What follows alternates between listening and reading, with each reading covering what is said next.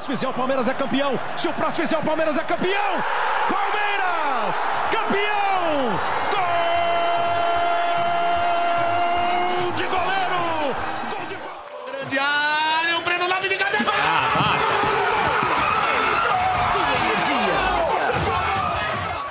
Mas ele pode chamar mais um. Olha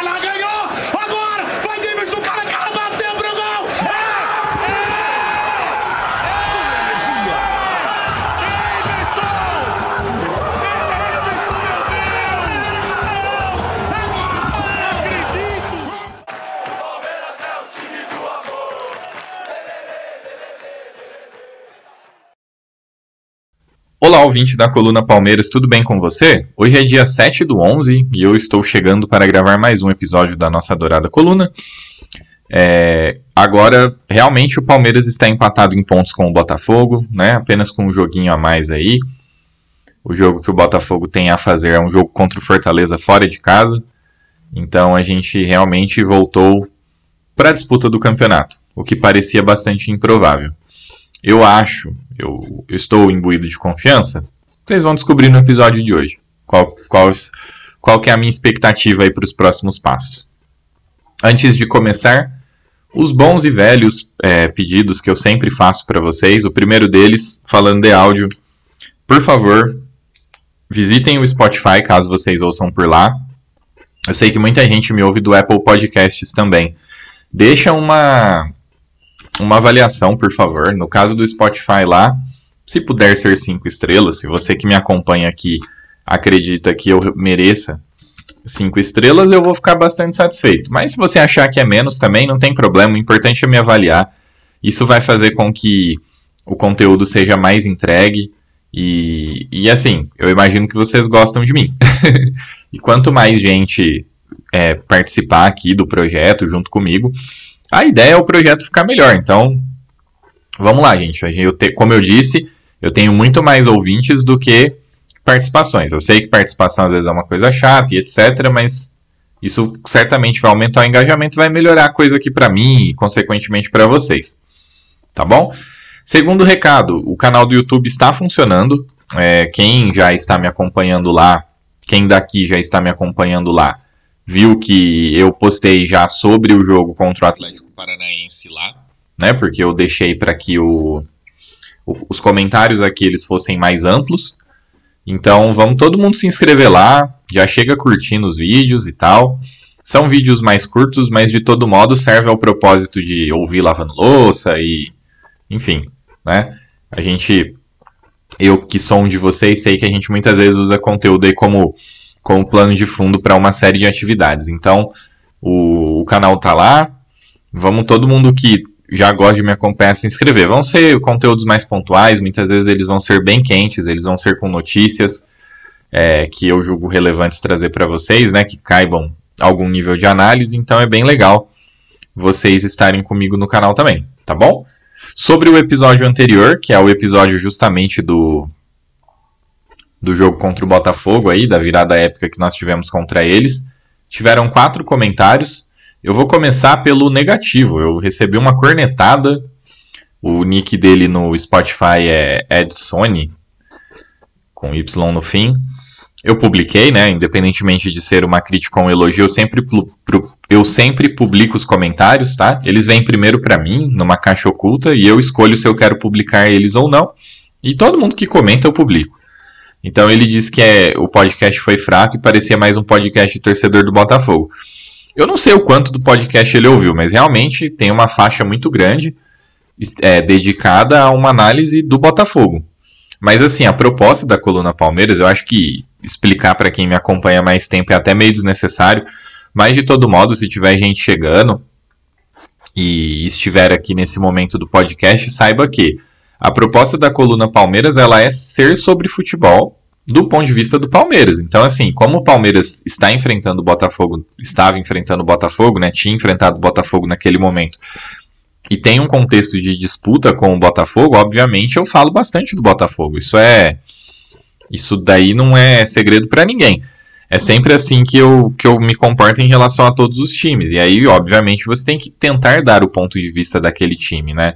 Mas não significa que eu torço para ele longe disso. Tanto que no final a maior parte do, do podcast, obviamente, é dedicado ao Palmeiras. O conteúdo de análise é ao Palmeiras, tá?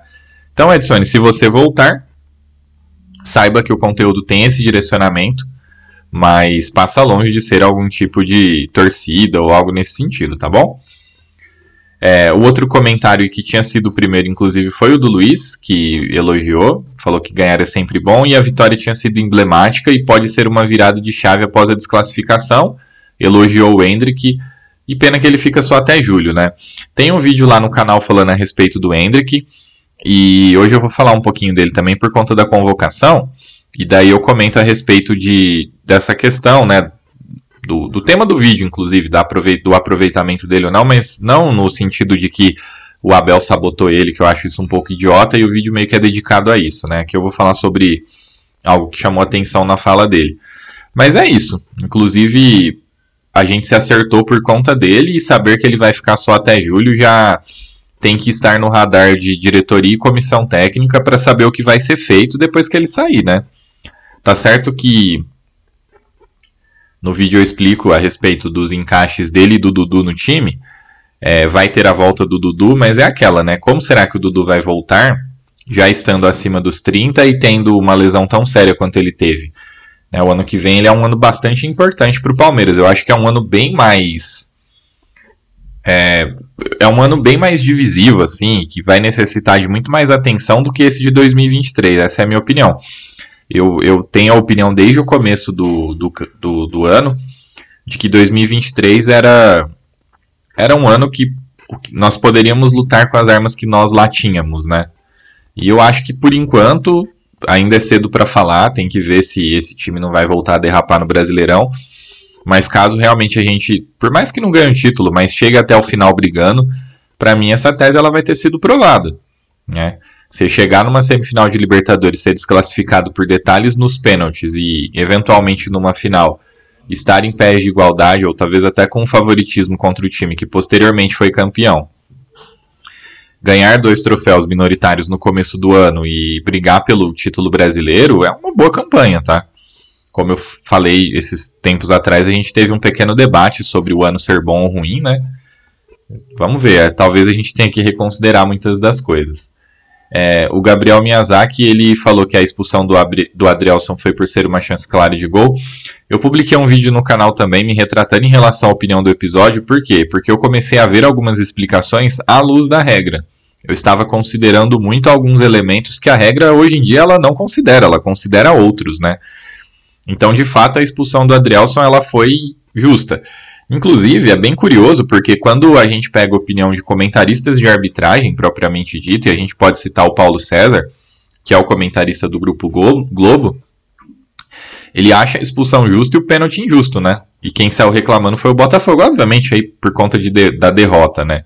Mas é bem curioso a gente pensar é, por esse lado. E o Luan, quando o jogo não vale nada, um leão, quando o jogo é decisivo, pipoca. Olha, Gabriel, assim, é, tem jogos decisivos que o Luan foi mal, né? Mas eu não acho que seja o caso contra o Botafogo, a, a, atuação dele ter sido ruim, não. Eu acho que no primeiro tempo era só o Botafogo sair correndo e passava todo mundo, entre eles o Luan, mas isso estava acontecendo com um Zé Rafael solto na marcação, e aí quando o atacante que é rápido começa a correr, realmente fica difícil para os zagueiros, né? E também dificultou para o Murilo e para o Gomes. Eu acho que a grande diferença entre Luan, Murilo e Gomes é, foi que o Murilo e o Gomes ajudaram na construção do placar positivo com na parte ofensiva, né? O Luan não, até por ter saído para a entrada do Flaco, que acabou sendo o, um dos, dos jogadores que marcou o gol. Mas não, não achei assim que foi um jogo onde ele foi um destaque negativo, não. Pelo menos essa é a minha opinião, né? Para mim, o que aconteceu no primeiro tempo foi um time muito ruim e disfuncional. E aí eu coloco todo mundo no balaio. Eu acho que o único jogador que tentou alguma coisa no primeiro tempo de maneira mais assim sólida foi o Hendrick e mais ou menos o, o, o, Veiga. Inclusive tem um destaque muito interessante do Veiga que o Veiga ele dá o carrinho no Tiquinho no contra-ataque do terceiro gol e ele dá o carrinho no no Tietchan para tentar evitar a finalização dele do no segundo, né? É, às vezes isso passa um pouco desapercebido por conta da personalidade do Veiga, mas é impressionante o quanto ele se mata em campo. Ele está sempre correndo para lá e para cá, mesmo sendo uma das nossas grandes reservas técnicas, né? Ele é um jogador muito voluntarioso e, e às vezes eu acho que ele até fica esgotado por conta desse estilo de dedicação que ele emprega aí no jogo. E o Bruno, ele só me deu os parabéns. Muito obrigado, Bruno, tá sempre aqui. Valeu mesmo, viu? Então é isso, gente. Esse, essa foi a repercussão do episódio anterior, um episódio de um jogo muito emblemático, né? Mas agora falando do jogo contra o Atlético Paranaense, uma vitória de 1 a 0 ao melhor estilo Palmeiras do Abel. Por quê? Porque é muita pressão no início da bola, do, do jogo, desculpa. Essa pressão ela dá resultado. E, e aí o time controla o jogo e não se expõe a riscos muito elevados para poder ser, né, ser agredido e eventualmente ter o, o, o, placar ameaçado. Nem tudo foram flores, eu vou comentar obviamente aqui no episódio, mas vou começar falando do Atlético. O Atlético sem o Vitor Roque tá, está enfraquecido, né? Não tem tido boas apresentações. E o Wesley Carvalho, ele tem tentado métodos não muito convencionais de fazer adaptações aí para poder manter um time um pouco mais forte, né? O, o, Atlético ele não tem sido um time que tem se valido de muita velocidade. É um time um pouco mais estático, que tenta trabalhar um pouco mais com a bola no pé. Eu acho que para times que são, que brigam pelo que o Atlético briga, isso é uma estratégia ruim, porque normalmente você vai ter que enfrentar times com nível técnico melhor e ter que ganhar deles nesse campo, né? Se valendo de se valendo de de domínio técnico mesmo, de, de, de se impor sobre o, o adversário, eu não acho que isso seja uma boa, uma boa ótica a se dar para um time como o Atlético. Não que ele seja um time ruim, mas eu acho que os melhores momentos do Atlético foi é, explorando jogadores que tinham mais capacidade de fazer transição, muitas vezes baixando as linhas e etc. Não é o que a gente está enxergando agora. E isso tem tornado o time do Atlético um time pouco funcional no ataque. E foi isso que eu vi contra o Palmeiras. É, a gente até chegou a dar espaço, em certa medida, para alguns jogadores com menos potencial de criação. Inclusive o Fernandinho teve bastante espaço. Me incomodou um pouco, porque o Fernandinho é um bom passador. E ele até buscou é, fazer alguns lances de, de progressão. Chegou perto da área para poder realizar remates. Ele desceu bastante pela direita, ele povoou bem o campo ofensivo pela direita, mais da intermediária, né? Ele não chegava até a área para poder fazer cruzamentos ou dar, dar passes mais próximos. Mas ele tentou 10 lançamentos e acertou 4, né? E na mexida da bola ele acertou 44 de 57 passes. Foi um bom duelador pela bola, de 9 duelos ele ganhou 4. Então, assim, para mim, na minha opinião, ele foi meio que o grande destaque do, do Atlético. O Vitor Bueno também jogou bem. Eu acho que uma das melhores chances do Atlético é aquele chute de fora da área do, do Vitor Bueno. E o Canóbio estava mal, depois em certos momentos pareceu um pouco melhor, trocou de lado, é, foi bastante combativo, tentou seguir as instruções do. As instruções de forma mais específica do, do Wesley Carvalho. E o outro jogador que eu achei que se destacou ali no, no Atlético foi o, foi o Alex Santana. O Alex Santana ele entrou adicionando aí sim velocidade e bastante vigor no geral, né? Ele ajudou a roubar bola, ele ajudou a puxar contra-ataque. Mas como o time do Atlético ele não estava muito bem configurado para esse tipo de, de jogo, é, deu pouco resultado.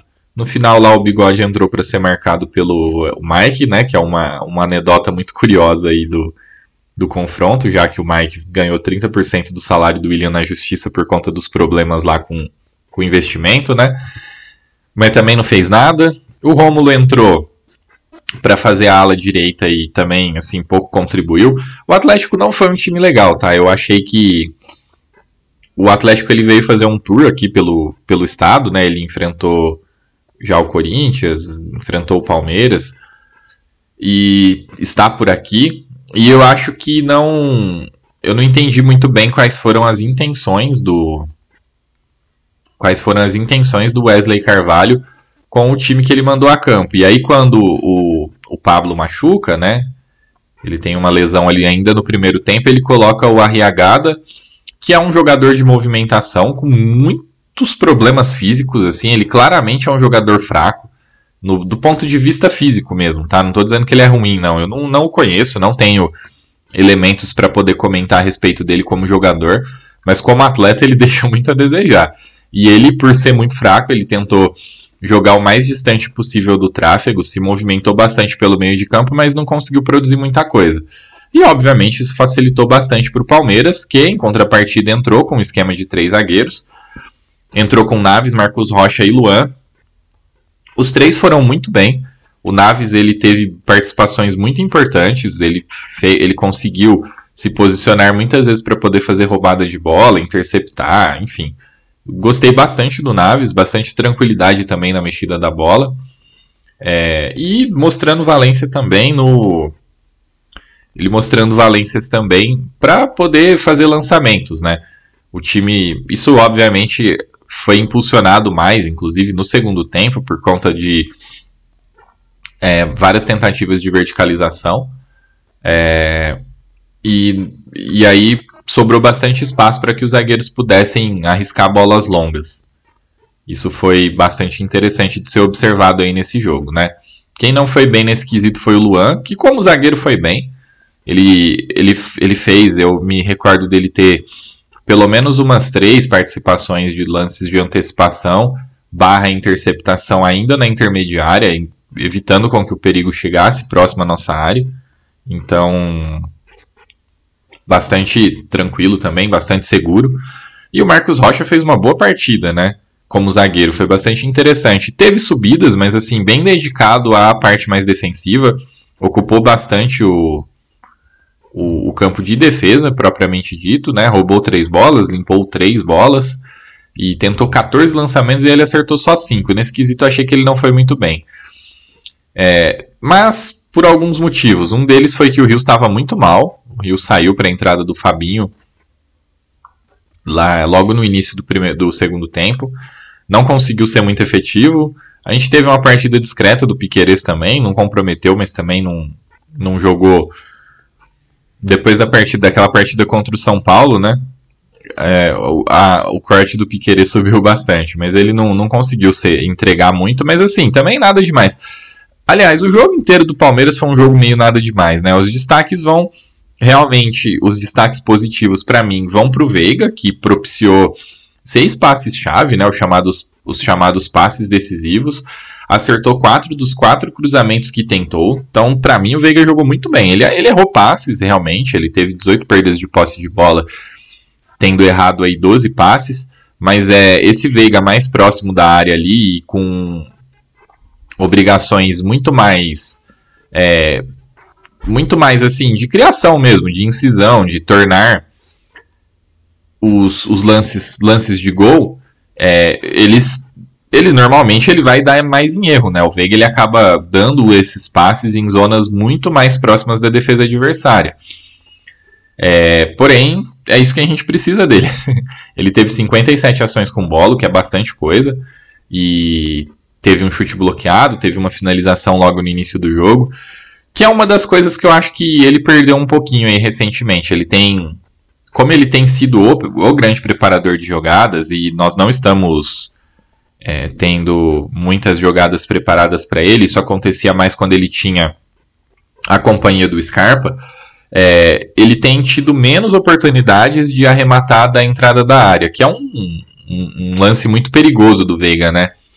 O bom Veiga, depois que ele começa a se consolidar no time, ele é caracterizado no início por lances assim, né? Teve gol contra teve gols na Libertadores, teve gol contra o Corinthians, sempre dele penetrando no espaço a entrada da área e finalizando com precisão e rapidez.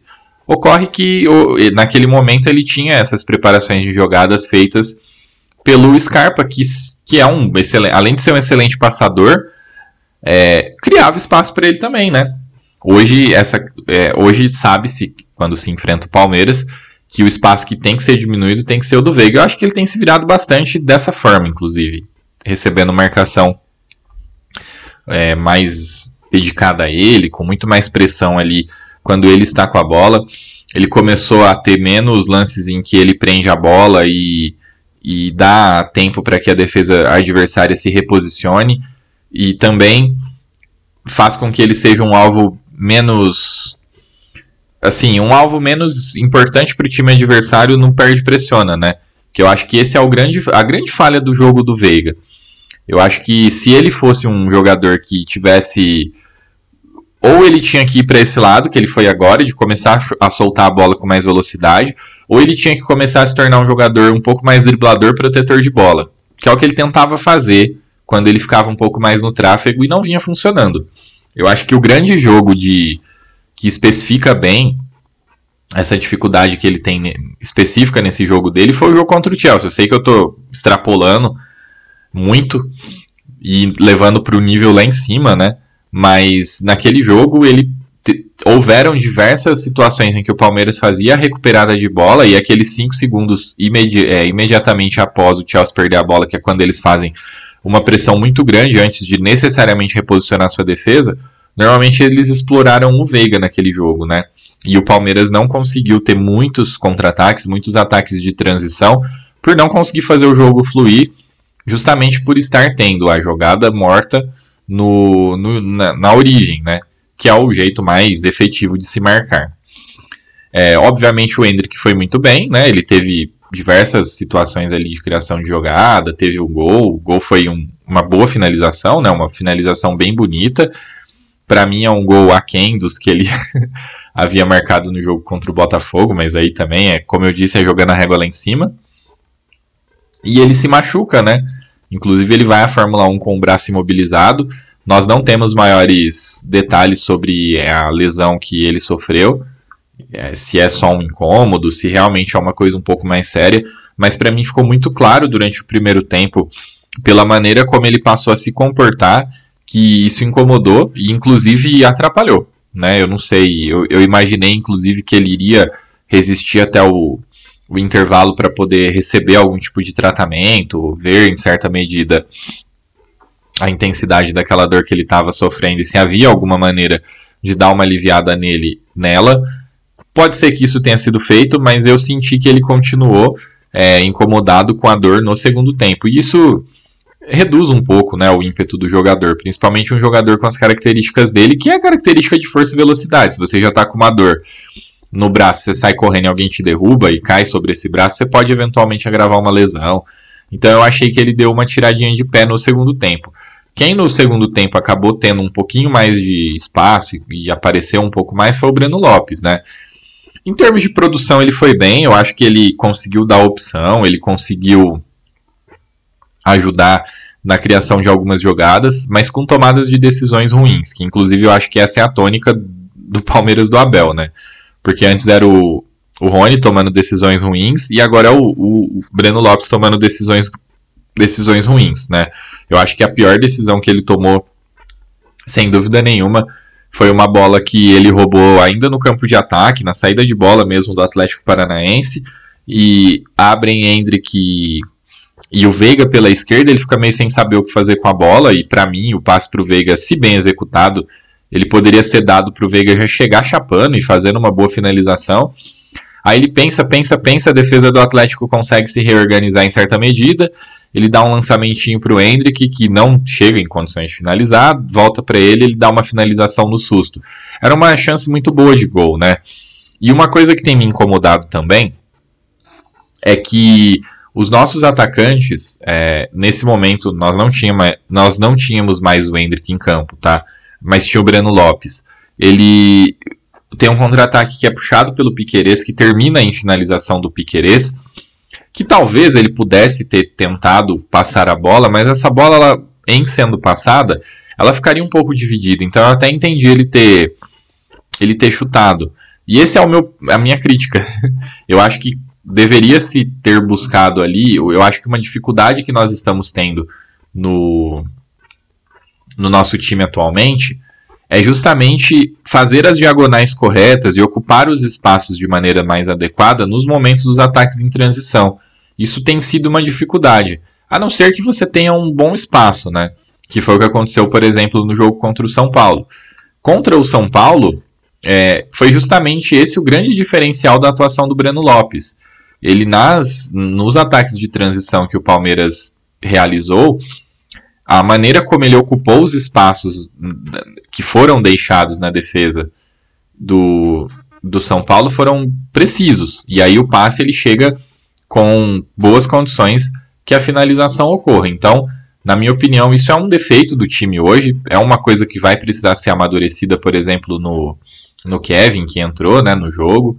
E, enfim, é o que eu espero de melhor aí, porque nosso time ele tem sido muito veloz e isso é bom. Tiveram outras alterações de jogadores um pouco mais próximos do fim, né? O Kevin, ele entrou, o Kevin, desculpa, ele entrou junto com o Flaco Lopes e o John John e o Jailson depois eles entram bem no fim.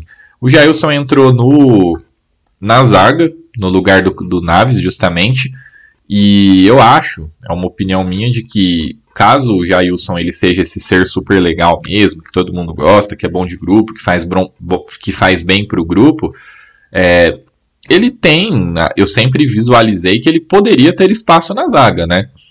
E aparentemente é o caso. De agora as, as oportunidades que ele vai começar a, res, a receber são oportunidades mais aí viradas para a zaga mesmo. Daí nesse aspecto eu acho que não é ele não compromete tanto, né? Não sei. Quando ele chegou, ele parecia ter sido um bom acerto da nossa diretoria, né? O Abel usava bastante ele, ele vinha jogando razoavelmente bem, assim, como um reserva mesmo, como uma opção para o elenco. Ele nunca veio, inclusive, nunca foi a intenção ter no Jailson um, um titular, né? Nunca foi dessa maneira que a coisa foi é, que ele para o qual ele foi contratado. Então, se ele voltasse a uma boa opção, principalmente agora que nós temos quatro zagueiros, apesar do Marcos Rocha meio que ser zagueiro também, né? Mas aí, obviamente, tem problema, por exemplo, com estatura e tal, enfim. Não é um zagueiro-zagueiro. É, pode ser que ele volte a ser aproveitado, porque aparentemente ele é muito bem quisto pelo elenco, né?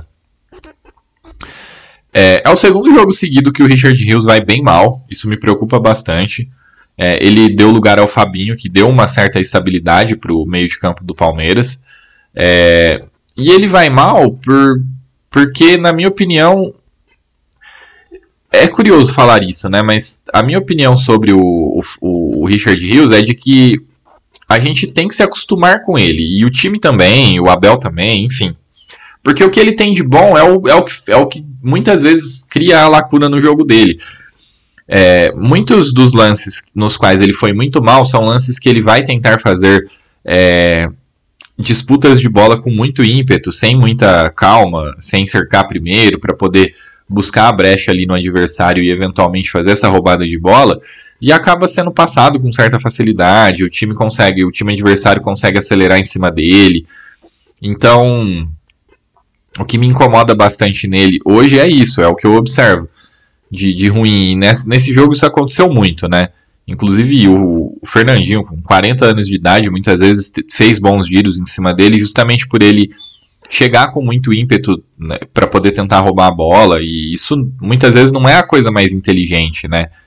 É, as roubadas de bola elas têm que se dar em momentos onde elas são mais oferecidas. Isso é uma preocupação. O Fabinho ele entrou relativamente bem, o time já tinha adotado uma postura mais de defesa de resultado quando ele entra. Ele dá bastante combate alto, inclusive, né? Porque quando a gente pensa. Eu não gosto muito de classificar as posições por número, como muita gente faz, porque isso é um estilo muito ortodoxo de ver o jogo. Eu acho que hoje em dia o futebol ele se dá de uma forma diferente. Então dificilmente vocês eu falar, ah, o 5. Não, não gosto muito dessa abordagem. Mas basicamente, assim, considerando que ele é um 5, né, um cabeça de área, ele tem muito vigor físico, força, velocidade para poder dar combates altos e evitar com que o time adversário chegue em zonas mais perigosas do nosso campo, né? E foi justamente dessa maneira que ele entrou, foi com essa movimentação. E no período em que ele jogou, ele conseguiu três roubadas de bola e limpar uma bola, é, ganhando 4 de 7 duelos e no chão e um único duelo aéreo que ele disputou. Ele fez muita falta, achei que ele entrou assim com, muita, com muito ímpeto. Mas um dos lançamentos que poderia ter dado em algum contra-ataque, inclusive, partem dele. Vocês veem eu comentando bastante sobre o Fabinho, né? Realmente eu gosto bastante do futebol dele. Eu acho que ele é um jogador que, consequências de jogos aí, ele certamente vai evoluir. Esse é o ponto. E ele é um jogador numa idade que já não é assim. Ele, ele veio da base, até pouco tempo atrás a gente se lembra dele na Copa São Paulo, mas o tempo passa e ele já tem aí uma idade que não é de um garoto, né? Porque a gente está talvez se acostumando a olhar os garotos com na expectativa de que eles sejam muito jovens, né? Por conta do Hendrick, por conta do Luiz Guilherme, por exemplo. Mas o Fabinho já tem 21 anos, então assim, se você está pensando num, num, médio prazo, né, em como observar esse jogador aí, digamos assim, o ano que vem ele já vai ter 22, né? Então já são, já é um perfil, por exemplo, de jogadores que eventualmente nós poderíamos buscar no mercado, que está sendo formado internamente, que pode ser muito bem aproveitado e que demonstra é, muita situação aí, é, em muitas situações, predicados para que possa ser confiável, para que se possa confiar nele. Atualmente ele é um jogador bem na média, né? Se você pega ali, por exemplo, as notas do SofaScore, onde o corte para um jogador estar na média é 6,5, a média de nota dele é 6,66 e ele vem numa meio que numa crescente. As duas últimas ele ele está aí com 6.8 e tal, que é um índice que o próprio SofaScore desenvolveu, que eu acho bem confiável. Normalmente ele expressa realmente um jogador jogando bem por uma série de, de, de situações que ele pode executar ali dentro da posição dele, né? Ele foi muito bem contra o Bahia, ele foi muito bem contra o, o São Paulo. Enfim, é um jogador que eu tenho bastante expectativa aí. É um menino menos falado, até pela posição, né? Volante mas é uma posição que a gente precisa. E sinceramente, eu acho que dependendo, inclusive para se dar mais liberdade para os jogadores de frente, eu acho que ele vem demonstrando ele vem demonstrando mais assim segurança do que do que o próprio Gabriel Menino, que é tecnicamente melhor. Eu acho que se a ideia é usar dois volantes, por exemplo, hoje ele está na frente do Gabriel Menino. O Zé Rafael, como sempre, indo muito bem. Por exemplo, no jogo contra o Atlético, ele roubou cinco bolas, ganhou seis de 11 duelos, ganhou o único duelo aéreo que disputou. Muito bem, enfim. Também conseguiu é, dar bons passes, inclusive um deles sendo um desses passes-chave. O Zé Rafael foi bem. Só que assim, não foi um jogo da onde a gente extraia tantas coisas positivas, porque o jogo ele foi, ele foi muito controlado. Ele não foi um jogo onde o Palmeiras tentou impor um ímpeto muito grande. Isso às vezes me preocupa porque foi justamente nessa linha que o time piorou. Né? A gente tinha um time mais intenso, a gente tinha um time que parecia ser muito bom ainda no esquema para o Dudu. É, quando eu falo esquema para o Dudu, tem um vídeo no, nosso, no meu canal explicando sobre o Hendrick. Tá? E o que, que o Abel fez agora para poder passar a dar mais oportunidade para o Hendrick, e tudo sempre passou por encaixe tático. Dá uma conferidinha lá. É, eu acho que isso pode eventualmente acostumar o time a ter um ritmo mais lento do que ele deveria em certos momentos. Eu sei que falta seis jogos para acabar a temporada do Palmeiras, então muito provavelmente alguns jogadores já estão chegando próximos do seu limite físico, né? E isso pesa. Mas como acho que uma das primeiras, um dos primeiros jogadores que vocalizou depois da saída da Libertadores, que o foco no brasileiro ainda era para título, foi o Zé Rafael. Ele é um dos jogadores que mais joga com o pé embaixo, né? E eu acho que esse tem que ser o espírito, porque caso realmente nós tenhamos o, o Botafogo confirmando cada vez mais esse viés de queda, a gente precisa ser realmente o candidato. E aí eu já vou emendar com esse contexto do campeonato, né? A minha opinião, que eu vinha expressando a respeito do Campeonato Brasileiro há algum tempo, ela era de que a, aquela vitória do Palmeiras contra o Botafogo, ela não estava abrindo o, caminho para o Palmeiras. Ela estava abrindo o caminho para o campeonato ficar como um todo em aberto. E hoje, se você observar aí, até pelo número de jogos do, do, dos, dos, dos clubes, né? Porque você tem o Botafogo com o mesmo número de pontos do Palmeiras e uma vitória a mais, porém com um jogo a menos. O Bragantino com um ponto a menos e um jogo a menos. E aí você tem o Grêmio e o Atlético com a mesma quantidade de jogos do Palmeiras, que é a quantidade de jogo que todo mundo deveria ter. E, e depois você tem em sexto o Flamengo com, com 53 pontos, porém com um jogo a menos. E aí começando de baixo para cima, né? Eu acho que hoje você tem seis candidatos ao título. E aí indo de Primeiro eu vou eliminar o Botafogo. Por que, que o Botafogo é um candidato ao título? Porque o Botafogo depende apenas de si. tá? Tem um jogo a menos, caso vença esse jogo, confirma a liderança e é isso. É, aí, voltando para baixo, você tem o Flamengo, que oscilou recentemente, que poderia estar numa posição muito melhor. O Flamengo, inclusive, caso não tivesse tido as duas derrotas que teve, tivesse uma sequência parecida com a do Palmeiras, estaria com a mesma quantidade de pontos do Palmeiras e com um jogo a menos, até porque recentemente a gente esteve empatado com eles, né? Assim que a gente inicia a nossa sequência positiva. E o que ocorre em relação ao Flamengo? O Flamengo ainda enfrenta o Palmeiras amanhã, em casa. Né? A gente, esse jogo é muito importante, eu já comentei sobre ele daqui a pouco quando eu for falar do nosso time eu comento novamente. E o Flamengo ainda enfrenta o Atlético Mineiro e o Bragantino. Então o Flamengo ele quase depende apenas de si, não, não depende apenas de si por uma questão de pontuação, mas como tem esses confrontos direto, diretos aí, caso o Flamengo engate uma sequência de vitórias, possivelmente o Flamengo se coloca aí como postulante ao título também. Aí tem o Atlético Mineiro. O Atlético Mineiro ainda enfrenta o Flamengo, né? E ainda enfrenta, acho que o Botafogo. Deixa eu dar uma olhadinha aqui. Qual é o outro confronto direto que eles têm?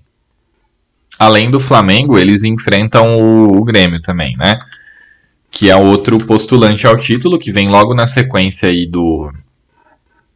Que vem logo na sequência do, do Atlético, que tem 56 pontos. Aí Desculpa, eu esqueci de falar a pontuação, né? Flamengo e Atlético Mineiro têm 53 pontos. O Grêmio, ele tem 56. Mas só completando sobre o Atlético, o Atlético ele tem uma tabela um pouco mais tranquila depois também, né? Então o, o Atlético ele tem, né? Como próximo jogo aí o Corinthians fora, que é um jogo possível de se ganhar. O Corinthians não vem jogando bem. Aí o Atlético tem o, o Goiás em casa depois o Grêmio, que é o confronto direto, é em casa. Aí tem o Flamengo fora. O Atlético Mineiro pega depois o São Paulo em casa, que não ganha de ninguém. E encerra contra o Bahia fora. Então é uma tabela relativamente tranquila, né? Enquanto o Grêmio, é, ele tem no próximo jogo agora o Botafogo, que é amanhã, é, quinta-feira, desculpa, dia 9. Depois o, o, Grêmio tem o Corinthians em casa. Então, assim, tem uma pequena decisão. Depois tem um time que, em tese, é um pouco mais tranquilo. Aí sai para jogar contra o Atlético Mineiro na Arena MRV. Também, né? Decisão. Depois tem o Goiás em casa, o Vasco em casa e encerra contra o Fluminense, que não vai estar tá querendo absolutamente nada com o campeonato, né? Então, assim, também é uma tabela que se encerra depois desses confrontos diretos com uma tranquilidade um pouquinho maior para o Grêmio assim, né, o segredo está nos confrontos diretos. Aí nós temos para o Bragantino o São Paulo agora na Vila. Então a gente sabe que o São Paulo costuma ir muito mal fora e muito bem em casa. O quanto desse ir bem em casa é, se dá por conta do Morumbi, né? É uma coisa a ver. Aí vai ter no dia 12 o jogo atrasado contra o Botafogo, né?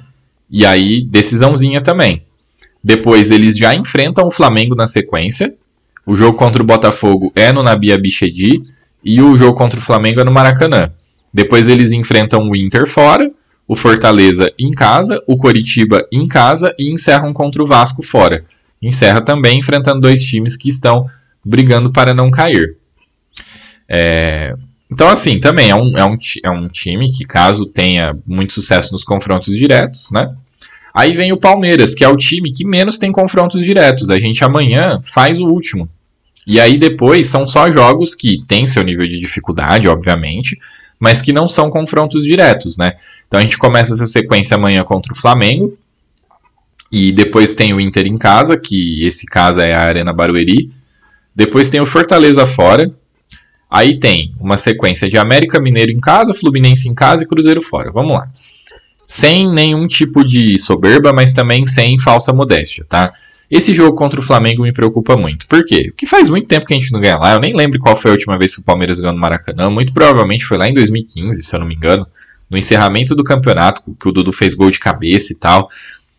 E então, assim, o empate. Você tem seis postulantes ao título. O empate ele é maravilhoso para todos esses outros concorrentes, para todos os outros quatro. Porque ele dá uma freadinha no Flamengo, né? Mas falando daquilo que nos importa, dá uma freadinha no nosso time também. Então, o jogo de amanhã, ele tem que ser encarado como uma grande decisão, por quê? Porque ele tem que dar em vitória. Não sei como que vai ser feito, qual é a estratégia que vai ser adotada pela comissão técnica, mas é um jogo em que, caso nós não tivéssemos perdido para Santos, caso nós não tivéssemos perdido para Atlético Mineiro, é, caso nós não tivéssemos perdido para o Bragantino, né, que foi um 2 a 1 caso nós não tivéssemos perdido para o Grêmio, ele é um jogo que o empate não seria um mau resultado, dado o atual contexto, né? Mas, enfim, é, é, a realidade. Então a vitória ela acaba se tornando fundamental por, por esses elementos, né? Depois tem o Inter em casa, que na verdade é na Arena Barueri. É um jogo complicado, eu acho o Inter um bom time. O Inter, ele não acredito que ele esteja ameaçado, mas estão colocando o sarrafo da zona de rebaixamento cada vez mais alta, né? Inclusive, se o Goiás ganha aí o próximo jogo, a coisa vai ficar bem maluca. Então, não é como se ainda não tivesse nada para fazer no campeonato. E o que mais preocupa é ser um bom time. Aí o outro jogo que me preocupa bastante é o Fortaleza lá. A gente não costuma jogar bem lá. A gente não costuma ter boas apresentações quando vai até o Ceará. A gente já teve dificuldades contra o próprio Ceará, que era um time mais simples do que o do que o Fortaleza e mais que uma oportunidade. Então, esse jogo me preocupa bastante. É... E aí tem o América em casa. Eu não gosto de usar esse termo obrigação vencer, mas assim, se tá pensando em título, é um jogo que tem que ser vitória. Tem o Fluminense em casa, que é um outro jogo que precisa dar em vitória também. Até pelas aspirações que o Fluminense vai ter no campeonato. E encerra contra o Cruzeiro fora, que com a vitória do Vasco entrou na zona do rebaixamento. Mas é aquela, né? já é um time com o qual, é, pelo menos a torcida, as torcidas não se dão bem. E vai ter que ser muito parecido com o que aconteceu quando a gente o rebaixou. A gente precisa ganhar deles e não tem muita escolha. Então, assim, em tese aqui, talvez se o Palmeiras. É, é o que eu falei, gente. Para o Palmeiras ser campeão, a sequência tem que ser épica. O Palmeiras engado, o Flamengo engado, o Inter. Depois contra o Fortaleza até dá para empatar. E aí depois tem que fazer mais três, mais três vitórias. É óbvio que se ganhar de todo mundo, eu acho que vai ser campeão, tá? Independentemente dos adversários estarem dependendo de si, eu acho que aí eles tropeçam e tal. Mas tentando fazer uma análise um pouquinho mais realística e de probabilidade também, os três últimos jogos, em tese, eles são muito próprios para que o Palmeiras conquiste nove pontos. O, o, o problema está nos, nos três primeiros. São jogos tropeçáveis, digamos assim. Óbvio que times que querem ser campeões não podem ter tropeços.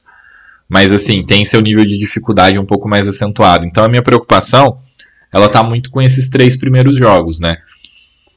E então assim, se ganhar do Flamengo é, é, é super positivo tanto do ponto de vista da disputa do campeonato, como do ponto de vista anímico também, né? O, você vencer o, o seu grande rival nos últimos tempos aí, que, que vem né, rivalizando com você as principais competições e que agora, por uma série de conjunturas aí, também se posiciona como um dos candidatos ao título, além de freá-los, é um impulso importante para você ir na direção do título. Então, amanhã é um dia daqueles bem tensos para todos nós, torcedores do Palmeiras. Eu acho que amanhã talvez, é, assim, eu, entendo o simbolismo do jogo contra o Atlético Mineiro, mas eu acho que mais próximo do gol, do jogo, desculpa, o nervosismo vai dominar bastante aí a todos nós torcedores do Palmeiras. Vai ficar uma situação bem complicada mesmo de se administrar esse nervosismo. É, e o, sobre o Botafogo, é, eles têm aí confronto direto e tal, mas eu acho que o problema do Botafogo atual não são exatamente os adversários, né? É, ontem o Tietchan saiu no intervalo reclamando de arbitragem de novo. Eu acho que o Botafogo ele meio que se perdeu um pouco. Porque. E, e assim, para eles, inclusive, essa questão da sequência de, de, de jogos com adversários que podem ser mais complicados, eles têm o Grêmio, então, né, na quinta-feira em casa, e depois eles têm o Bragantino fora. São dois jogos onde eles podem perfeitamente tropeçar e ver uma cavalaria passar eles. É esse que é o ponto mais complicado, né? Eles têm um jogo atrasado a fazer também, que é contra o, contra o Fortaleza no dia 12, que por algum motivo não está aparecendo. Ah, não, desculpa, contra o Bragantino no dia 12, eles têm esse jogo atrasado para poder ser feito. E depois eles têm o Santos em casa, que em tese é para vitória, o, Bota, o Coritiba fora, que em tese é para vitória, o Cruzeiro em casa, que em tese é para vitória, e encerram contra o Inter, que é assim, a gente enfrenta o Inter também, só que a gente vai pegar o Inter ainda num momento onde, como eu falei, apesar de eu não achar que grandes que eles têm grandes riscos de cair, mas eles ainda não se livraram totalmente. Então, contra, contra nós, a motivação ela é um pouco maior. Contra eles, a motivação vai ser zero. Então, até nisso, eles têm um pouquinho de sorte. Entretanto, vendo o que tem acontecido com o, com o Botafogo nesse segundo turno, é, pode ser que. Pode ser que. Pode ser que o problema deles seja com eles mesmos e que eles não consigam se lidar com a pressão que eles mesmos talvez estejam colocando, sabe? É bem, bem complicado realmente aí para eles essa sequência. Aí como eu comento com vocês, eu sempre uso a classificação do retorno através da UFMG. Eu estou esperando ela carregar aqui para poder conversar com vocês sobre esse aspecto também. E essa classificação de segundo turno, ela explica muito uma série de coisas, né? Se você for por pontos, você tem Bragantino e Atlético Mineiro empatados, mas por pontos por, por aproveitamento, o Bragantino tem 72% de aproveitamento no segundo turno. O Botafogo tem a 18ª campanha com 33,33% de aproveitamento em 12 jogos. Então, como eu tinha dito antes, é, para o Botafogo perder o título, ele precisaria fazer campanha de rebaixada e ele está fazendo. O Botafogo atualmente faz uma campanha de time que briga para não cair no segundo turno. Para vocês terem uma ideia, o Santos tem um aproveitamento de 51,28% né, que são 20 pontos no segundo turno, com saldo negativo de 7. E o Botafogo está zerado. O Botafogo fez 13 gols e tomou 13 no segundo, no segundo turno.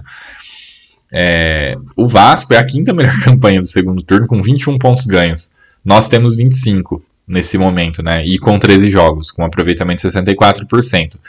Não é o aproveitamento dos sonhos, né? Se o Palmeiras tivesse conseguido um aproveitamento maior, Hoje o, é o que eu falo, o Palmeiras hoje ele seria a liderança, ele teria a liderança inclusive em pontos perdidos. Todo mundo sabe quais. No primeiro turno eu sempre ia comentando com você, vocês quais foram os pontos que a gente deixou pelo caminho que eram complicados e que não poderiam ter sido deixados. Mas o grande X da questão, para mim, é, são os jogos recentes. Eu acho que os jogos recentes eles deram uma boa atrapalhada aí, no momento em que o Abel estava tentando encontrar um time um pouco mais adequado, né? Mas enfim, não dá para chorar o leite derramado. A gente tem que olhar para frente. Olhar para frente significa encarar esses jogos aí que alguns são bem complicados, são jogos muito difíceis. É... Então, enfim, bola, bola para frente, né? Sobre a questão do Hendrick, que foi convocado aí para a seleção, né? É, ele foi convocado, ele estava treinando, ele falou que nem estava sabendo e tal, e que depois ele viu um monte de gente ligando para poder avisá-lo, ele ficou em certa medida emocionado. E aí ele cita algumas coisas muito legais. Uma delas é que ele tem uma consciência muito grande que em certos momentos as coisas não estavam funcionando para ele. É, isso é interessante por quê? Porque muito tem se comentado a respeito do Abel ter que colocá-lo no time antes e tal. A minha opinião tática sobre isso eu já dei num vídeo no YouTube lá, deu uma conferida. Mas falando a respeito do, do próprio mental do jogador, claramente o Hendrick ele sabe que ele tinha que buscar algum nível de evolução, que ele tinha que é, se, se postar melhor como, como opção, que ele, ele tinha que entregar algo a mais do que ele vinha entregando. Por quê? Porque o Hendrick, em certos momentos, ele não jogou bem mesmo, tá? Como eu falo, desculpa, eu vou repetir isso pela, sei lá, octagésima vez. Ele começa jogando bem e quando a pressão para ele fazer gol aumenta, ele começa a jogar mal. Porque eu acho que isso, isso obviamente, acho não, né? Isso vai atrapalhar na tomada de decisão do jogador, vai deixar ele mais afoito, enfim. É, isso certamente e claramente fez com que o nível técnico dele caísse. Entretanto, ele nunca foi uma opção ruim. Eu acho que o único questionamento que a gente pode fazer em relação ao Abel é se não valeria a pena é, deixá-lo melhorar jogando. Porque ele, ele não ia entregar nada pior do que o Rony, do que o Arthur naquele momento, né? Mas aparentemente a preservação ela é algo importante e pelo jeito ela foi fundamental para essa remontada do Hendrick aí. Eu acho que se entendeu isso, né? E, pelo, e assim, se tá dando resultado, não dá muito para se discutir. A gente não, não consegue. Eu acho que fazer comentários com. fingindo que você tem uma máquina do tempo. Ah, porque se o Hendrick entra antes. Ah, porque se ele contra o Boca e etc. Eu não acho isso muito inteligente. Eu acho isso um pouco. É, isso é. não faz sentido. É uma análise vazia. O que a gente sabia é que, em alguns momentos, o Hendrick entrava e não conseguia ir tão bem e que agora com um esquema mais adequado para ele, ele começa é, ele começa a ser mais, mais efetivo, ele começa a ter participações mais importantes. Um outro aspecto que eu achei muito legal, que foi é, que ele comentou aí nessa, nessa breve entrevista que ele dá, é, destacando a importância do Veiga e do, e do Murilo para ele, né? Que são jogadores que sempre deram força e é inclusive no intervalo onde ele cita, na, no intervalo da fala, onde ele cita o onde ele cita esse mau momento deles, dele e ele fala sobre esse apoio que ele recebeu desses dois jogadores mais especificamente. Então, é, essa questão de grupo, essa noção de grupo, algumas coisas que a gente não consegue observar, por motivos óbvios, a gente nem tem que poder observar isso porque isso é interno. Mas isso tudo são é, comentários. Às vezes a gente faz comentários sobre coisas relacionadas ao time que precisaria desse de ter esse, esse entendimento de como as coisas se dão ali no ambiente de trabalho, nesse ambiente interno, e que a gente não tem e nunca vai ter é, como, como saber, e que motivam uma escalação, por exemplo. E a gente julga o que está acontecendo em campo. O que é normal, a gente é torcedor e tal. Mas eu acho que quando o Abel ele pede votos de confiança para os torcedores, ele está pensando muito nesse aspecto, né? De o que é o que é trabalho interno e como que isso tem que ser feito para que isso possa é, refletir dentro de campo e a gente possa observar, né? Então isso é muito positivo. É, ambos foram convocados, né? Veiga e, e Hendrick e e aí, assim, uma coisa que vocês podem ficar tranquilos é que a configuração da data FIFA agora ela favorece com que entre apresentação e reapresentação, apresentação na seleção e o fim, né, do a dispensa deles, o, o Palmeiras não fixem eles em jogo, em jogo algum, tá bom? Então eles não vão é, nos desfalcar. Uma das coisas que o pessoal comenta muito a respeito do, de idas para a seleção seria como se fosse uma maldição, que o jogador volta jogando pior. Eu acho que para alguns perfis de jogadores isso até se aplica, tá? É, aí a gente pode especular uma série de fatores que não dá para cravar, como se deslumbrar ou qualquer coisa que seja. Porém, eu não vi isso acontecer com o Veiga, por exemplo. Eu vejo muitas pessoas comentando a respeito de uma eventual queda de rendimento dele na volta da seleção, mas eu discordo. Eu acho que ele tem se tornado um outro tipo de jogador ele tinha compromissos é, naquele momento que eram muito diferentes. Eu comentei com vocês que muitas vezes ele estava agindo quase que como um segundo volante. E aí relacionavam eventuais más partidas do Veiga com ele ser, sei lá, ele fazer menos gol, dar menos assistência. Mas você tem que pôr na conta também o fato de que ele estava jogando mais longe do gol. E agora ele vem, né, com uma uma atitude diferente, com uma função diferente. Então, eu acho isso problema zero. Sobre o Hendrick também, não tenho grandes preocupações. Eu acho que ele está num momento, inclusive, é, não só do, do, futebol dele, mas um momento até psicológico de fazer as coisas com muita empolgação. E uma fala que ele teve na, no, no momento ali da eliminação para é, o Boca ali na Libertadores que me marcou bastante foi ele comentando a respeito de que ele sabe que ele está vendido e que ele ama o Palmeiras e que ele gostaria de deixar um legado, de marcar o nome dele ali na, na história do Palmeiras antes de sair e que por esse motivo ele estava muito triste pela eliminação. Então, é, muito provavelmente a motivação dele para seguir no Campeonato Brasileiro ela vai ser altíssima.